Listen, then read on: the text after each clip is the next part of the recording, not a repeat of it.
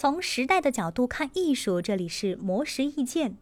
导演贾樟柯是土生土长的山西人，他对于家乡情怀不仅投射在电影作品上，也反映在实际生活之中。近年来，贾樟柯不但在家乡筹建了山河故人主题餐厅、种子影院、贾樟柯艺术中心等文化场所，还邀请莫言、余华、苏童等著名作家前往山西参加吕梁文学季。最近，贾樟柯在接受媒体采访的时候，就分享了自己在家乡开展一系列文化活动的原因。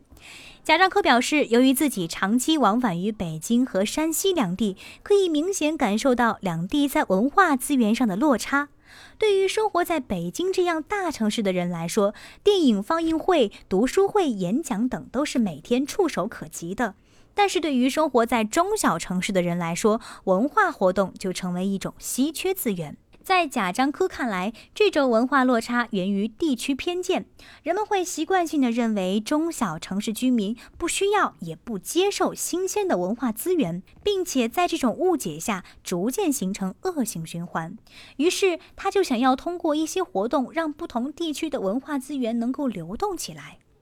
在进行文化资源流动的过程中，贾樟柯发现创建一座广场非常重要。比如平遥电影展是关于电影的广场，吕梁文学季是关于文学的广场。他们能够让众多的声音能有交汇、有碰撞，也能把精英的思想成果转化为公共资源。如此一来，作家能流动到现实的生活场景中，中小城市的居民也能在自己生活环境里接受新目光或新观点的冲击，从而产生一种经验的双向流动。而且，这种双向的流动还应该产生一种示范效应，使其能够发生在国内的任何一个地方。